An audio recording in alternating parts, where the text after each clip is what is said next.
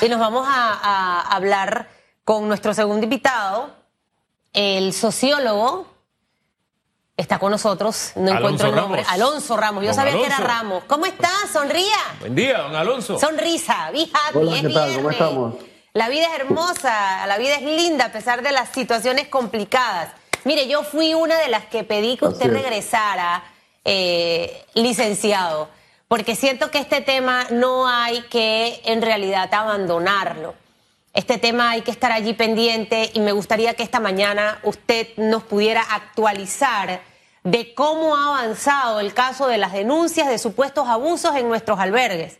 Eh, vimos una conferencia de prensa del nuevo procurador. Se habían visitado todos los albergues con excepción de uno donde había tema de COVID. Eh, vimos hasta ese momento, y usted me actualizará, no sé si después no se divulgó, pero hasta ahora cuatro personas detenidas eh, o, en este proceso de investigación, unas ya conducidas al sistema para la investigación. Pero ¿qué más ha ocurrido en relación a este caso? No puede quedar ahí en el olvido y más por todo el trabajo que ustedes hicieron en esta subcomisión. Hola Susan, bueno, gracias a ti, eh, a Hugo y a toda la teleaudiencia de EcoTV. Eh, bueno, como eh, es de conocimiento público, el expediente fue enviado a la Procuraduría de la Nación con el procurador.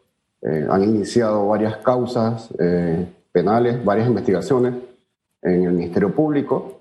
hay personas detenidas a través del Ministerio de Desarrollo Social y de la Secretaría Nacional de niñez, también eh, se han intervenido albergues, esto, se han tomado medidas administrativas, lo que entiendo.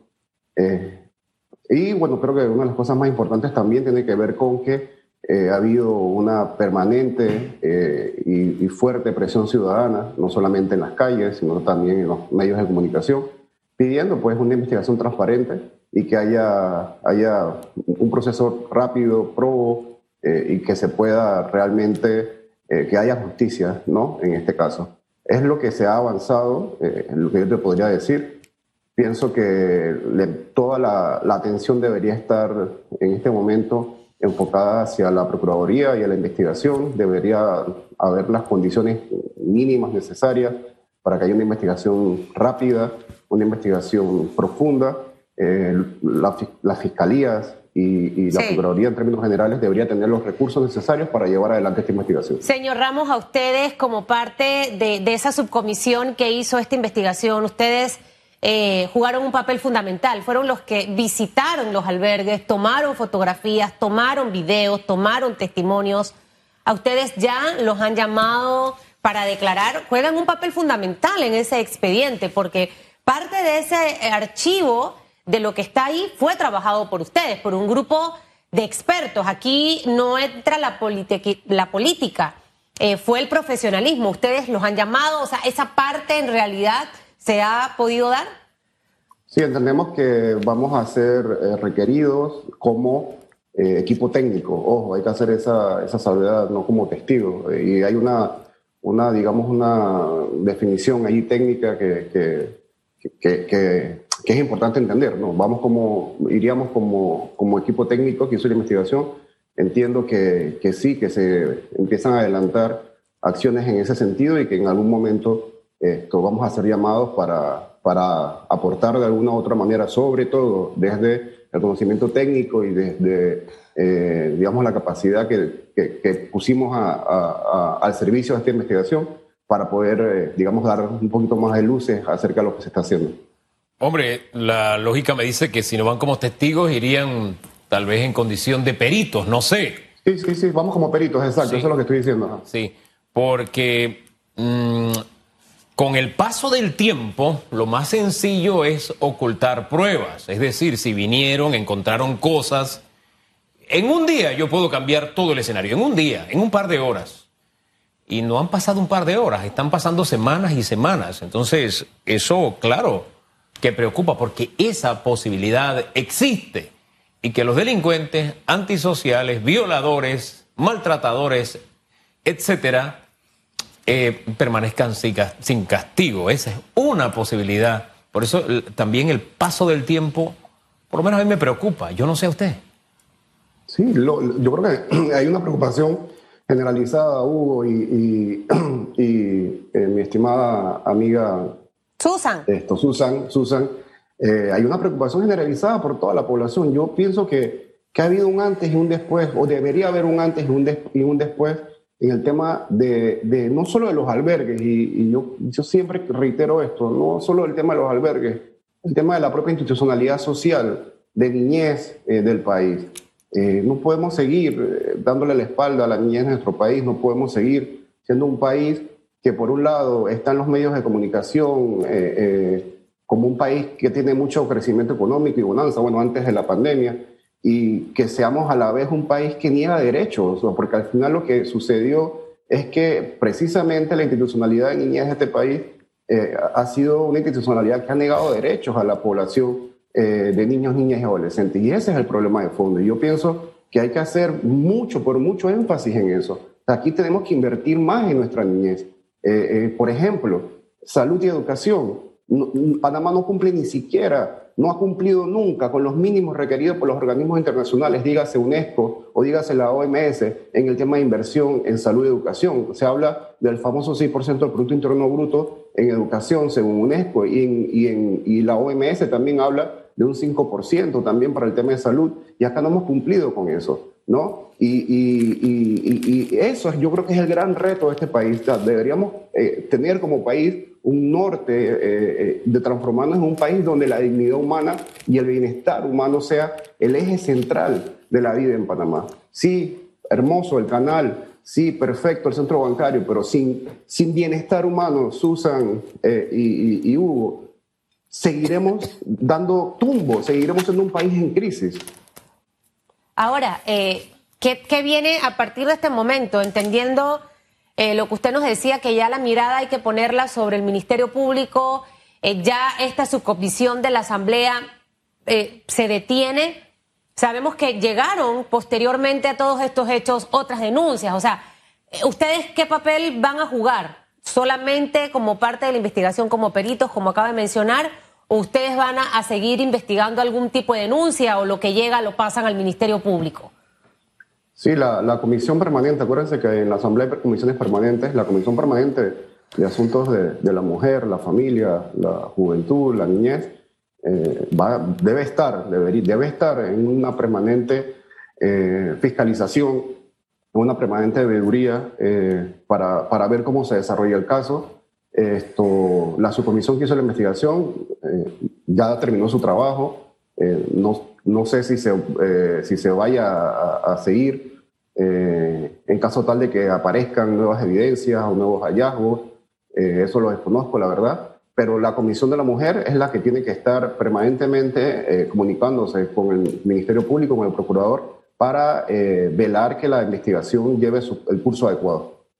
Mire, toda crisis es una oportunidad para hacer las cosas de manera correcta. Por ejemplo, lo que pasó en Atlapa abre la oportunidad de que las autoridades, a través del ejemplo, digan, hey, ¿sabes qué? Nos equivocamos y los responsables de esto se les mide con la misma vara que el que celebró una boda y le pusimos multa, que el que estaba allá en el gueto y hizo un party también le caímos, un parking le caímos, en fin. Eh, eh, esas son las oportunidades de, que nos abren las crisis, no de entrar en debates y, discusiones y excusas, no, no, todos nos equivocamos, el asunto es que hay una, algo que se llama corrección. Eso también, eh, en este caso, en esta crisis lamentablemente de los niños en los albergues, es válido. Y usted decía, es que tenemos una deuda con la niñez, pero en este caso con mucha más razón, porque estos son niños, si los niños son vulnerables, estos son aún más vulnerables porque ya son víctimas y han sido revictimizados más de una vez. Entonces, es la oportunidad que como país, como sociedad, demos el mensaje correcto en materia de justicia, ¿no le parece? Sí, Hugo, mira, y hay un, hay un parangón, hay una similitud eh, entre pues, el caso de, los albergues con el caso de Atlapa. Y te voy a decir cuál es el parangón y cuál es la similitud. El tema de la confianza en las instituciones.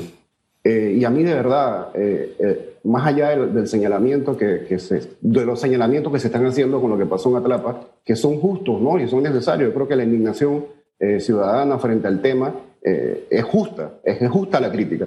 Pero acá el tema, digamos, de fondo es el tema de la desconfianza en las instituciones. Hubo, sobre, sobre todo en Panamá, las instituciones públicas, según la encuesta de ciudadanía del, Centro Internacional de Estudios Políticos y Sociales, CIEPS, de 2019, nos indica que la mayor parte de la población no le tiene confianza a las instituciones públicas y a las instituciones que tienen que ver con la dinámica del régimen político. Y eso es grave para la democracia. O sea, cuando la gente pierde la confianza en sus instituciones, cuando la gente pierde la confianza en los partidos políticos, cuando la gente pierde la confianza en, eh, eh, eh, en las personas que están al frente de instituciones que deberían estar al servicio del bienestar común, cuando eso se pierde, Hugo, las sociedades entran en crisis, ¿no? Y la peor crisis que puede tener una sociedad es la crisis del régimen, del régimen político. Y en el caso de Panamá eh, es grave porque estamos en una recesión económica. Entonces tenemos por un lado una recesión económica producto del coronavirus, pero por otra parte eh, pareciera que no hay una reflexión profunda en torno, eh, por parte de las autoridades, en torno al papel que juegan ellos para mandar un mensaje de confianza a, la población. Quiero tomar, ese, quiero tomar ese aspecto, el mensaje de confianza. ¿Por qué? Porque ayer tuvimos una ministra encargada y ella creo que fue la primera que dijo, hey, lo siento, lo, dijo dos veces en la entrevista eh, y ofreció disculpas. Yo, yo, yo, no tengo un sincerómetro para medir si es sincera o no es sincera, eso es, pero por lo menos lo dijo y eso es un avance. Ahora, el otro compromiso asumido fue vamos a investigar. Y ahí es donde viene el tema de ganar confianza. Porque si tengo el compromiso, voy a investigar, tiene que arrojar resultados. Y la velocidad de las investigaciones es importante. ¿Se acuerdan que le dije, oye, está pasando el tiempo con el tema de los niños de los albergues? Bueno, acá también es un tema de tiempos. ¿No, le parece? Y, para ganar confianza, ¿no le parece? Sí, Hugo, eh, eh, y Susana Elizabeth, claro, la confianza en la administración pública, digamos que tiene, se puede medir de distintas formas, pero hay un elemento clave y la confianza eh, se construye a partir de lo que dices y lo que haces. O sea, si hay coherencia entre lo que dices y lo que haces, efectivamente la población se va a sentir, eh, eh, digamos, medianamente tranquila de que las personas que están, que están al frente de las instituciones de este país, digamos que están actuando con coherencia. Pero si hay una brecha abismal entre lo que se dice y lo que se hace, y no solo eso, sino que lo que se hace se hace en función del beneficio eh, eh, del fuero, del privilegio de grupos minoritarios, de clanes, de, células políticas, etcétera, entonces allí el malestar ciudadano y el malestar eh, popular va a ir increciendo. Entonces, estamos en una situación grave y no nos estamos dando cuenta. Se está mezclando por primera vez en la historia reciente de este país una crisis económica con una crisis política y eh, tenemos en el medio el tema de la confianza y la credibilidad de las instituciones y de los, eh, eh, y de los políticos que tienen en este momento el timón de este, de este barco llamado Panamá, un barco en el que no todos estamos en las mismas condiciones porque es que este es un país desigual. Entonces, yo, yo, pienso que tenemos que de verdad prestarle atención a la situación que se está, que se está dando, este tipo de cosas, ¿no? esta fiestecita aquí, que eh, eh, la reunión en el restaurante aquel. O sea, todo este tipo de, de, situaciones donde da la impresión y el mensaje que se manda es que aquí hay gente con fuero y privilegio, eh, erosionan, erosionan profundamente la democracia de Panamá. Hay una mezcla de tres cosas. Yo le agregaría a, la crisis económica, la crisis política y una crisis social. Esas tres crisis pueden ocasionar un desastre en, un país como Panamá. Y, se lo digo porque pareciera que no le prestamos atención. Usted es sociólogo, un científico social que investiga las causas, evalúa las consecuencias y propone soluciones a partir del estudio de las interacciones sociales. Lo busqué en Google, no piense que es que eso me lo sé, lo busqué aquí. ¿Y por qué le digo esto? Porque al final, para que, para que tomemos muy en serio la respuesta que usted nos va a dar de lo que le voy a preguntar. Teniendo estas tres crisis, económica, política y social, ¿cuál debe ser el manejo que debemos tener ante un tema como Atlapa? Por ejemplo, ¿es suficiente pedir disculpas? Los tiempos han cambiado. Probablemente hace 10, 15, 20, 30 años la disculpa era muy bien recibida, ahora no, estamos en un mundo digital de redes sociales, donde lastimosamente la vibra buena se pega, pero la mala también, y todo ese ambiente negativo también se, se contagia.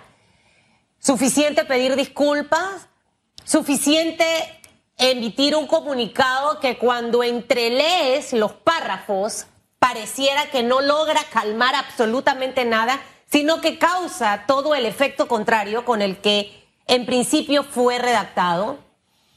Pronunciamientos más directos de lo que debe pasar, porque al final usted es sociólogo y en este momento que nos encontramos como país, eh, tenemos que prevenir que la gente se desate este fin de semana, diciendo, ah, si ellos lo hicieron, ahora lo hago yo, porque, porque así lastimosamente pueden reaccionar muchos de la forma incorrecta. Ahora yo hago mi fiesta, que vengan aquí a decirme cosas para que tú veas que les voy a decir, o sea, eso es lo que va a hacer. Siguiente fin de semana, Semana Santa. Lo que no puede pasarle a Panamá es que regrese al encerramiento y al confinamiento porque se disparen los casos. Entonces, ¿cuál es la propuesta en este momento? A ver si el gobierno actual escucha y a ver si esto lo cerramos hoy, viernes. Susan, mira, lo más grave para mí, eh, aparte del tema del mal mensaje que se envía eh, con lo que pasó en Atlapa, es que esto sucede en un momento y en una semana en la que los epidemiólogos y el propio gobierno ha planteado de que existe la posibilidad, como está sucediendo en otros países, con mejor sistema de salud, con mejor manejo de la pandemia, con mejores eh, condiciones, donde se está regresando a una tercera o cuarta ola, ¿no? Entonces, que esto pase en el momento en el que estamos en ciernes, en el que estamos próximos a que, pues, de que, pueda suceder, si no, se, si no hay una vacunación rápida, pueda suceder una tercera ola que va a transformarse luego en una, una nueva cuarentena, que esto pase, es, eso es gravísimo, es gravísimo. Entonces, si hay una declaración, si se está diciendo, si se está pidiendo disculpas, entonces es porque se está reconociendo que hubo algo que se hizo mal. Y los funcionarios, como dice la Constitución de la República, eh, donde la Constitución es muy clara, los funcionarios eh, cometen delitos por comisión y, por omisión. Entonces, si, si, no, si no estuvo, o sea, si se, si se está reconociendo que estuvo mal, entonces tiene que haber, eh, tiene que haber algún tipo de, de, penalización. Alguien tiene que ser penalizado. O sea, a, alguien, a alguien se le ocurrió esa idea, alguien la planificó. ¿Me explico? Y lo más grave es que estaban ahí ministros, ahí, habían eh, funcionarios públicos de alta jerarquía. Pero ¿qué, debe hacer el, ¿qué debe hacer el gobierno? O sea, porque ya todos eh, eh, esperamos eso, pero ¿cuál, cuál, si usted estuviera en el cuerpo de trabajo de Laurentino Cortizo, ¿cuál sería la recomendación? Bueno, obviamente ya yo le hubiese dicho más otras cosas, porque yo no soy yesman, o sea, a veces la gente va a escuchar de mí lo que no quiere escuchar, pero que probablemente es por donde está la solución. ¿Qué le diría Alonso Ramos? ¿Qué debe hacerse hoy entre estas tres crisis que tenemos y que son innecesarias, vivirlas suficiente con el COVID para tener que estar con tres temas innecesarios. ¿Qué debe hacer? en, otros, en otros países, con temas como este, de inmediato al día siguiente hay cartas de renuncia. Solo te lo digo en estos términos. Debe haber, debe haber eh, algún tipo de penalización o castigo, claro, por lo menos administrativa, por un lado, y por otra parte, en términos propositivos, en términos de mensajes, vamos a concentrarnos como país en garantizar que esta vacunación, en garantizar que, que, las medidas de mitigación frente al coronavirus eh, se den de la manera correcta para evitar un nuevo, un nuevo encierro. Vamos a concentrarnos como país en construir eh, un programa, un programa, aquí lo, lo acaba de decir la persona representante de la Asociación de Bares y Restaurantes. Aquí no hay un plan de reactivación económica. Pongamos esa discusión sobre la mesa, ¿no? Vamos a ponernos de acuerdo como país. Estamos en un momento delicado, se están conjugando las tres crisis, la económica, la, epidemiológica y la social, y si no hay un nuevo pacto de país, si no hay un nuevo pacto de país, si no hay una hoja de ruta clara hacia dónde vamos, eh, eh, nuestro futuro inmediato va a ser un futuro eh, muy incierto y lleno de sazón.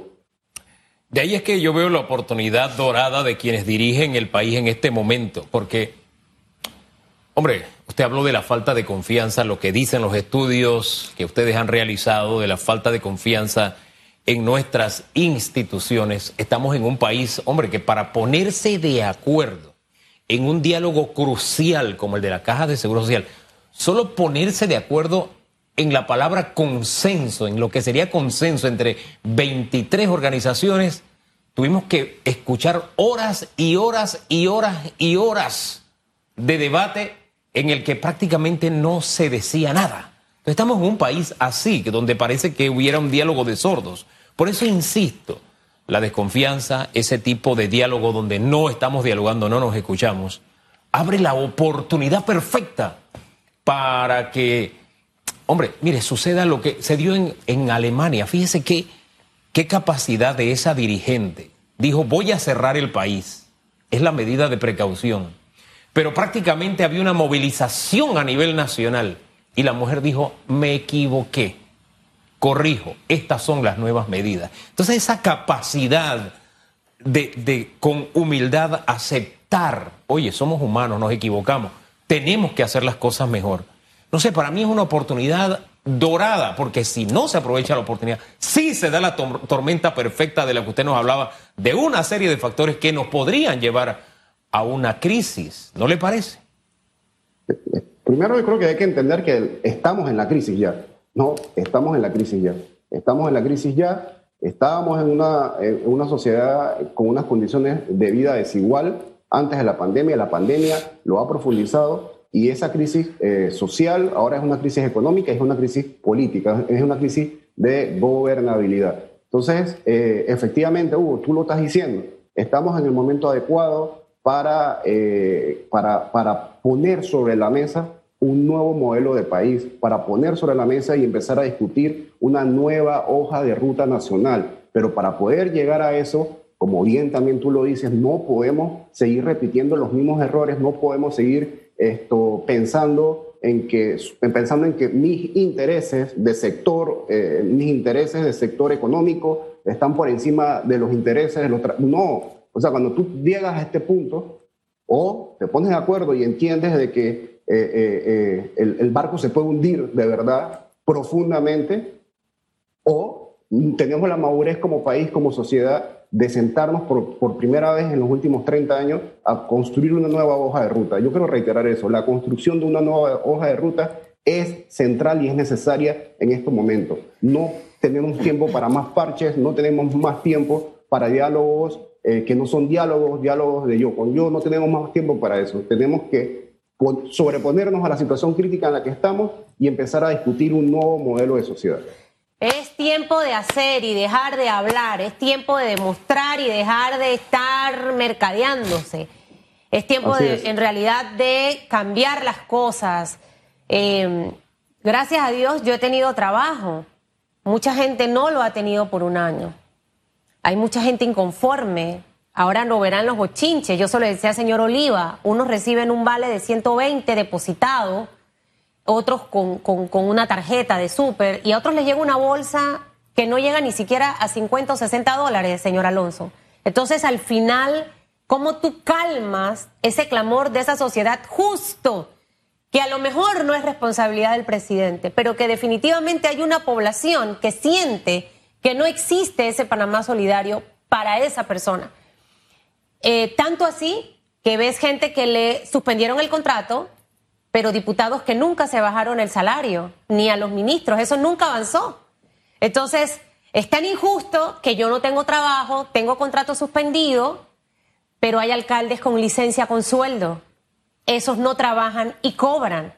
Ese es el Panamá que hoy tenemos. Y creo que a veces el tratar de ocultarlo y molestarme por ese clamor social que hay de, tristeza, de, decepción, de inconformidad, esa no es la mejor actitud con C de Coco.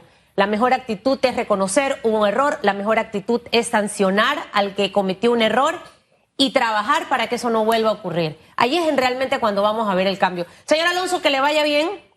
Gracias a ustedes. Cuídese mucho. Eh,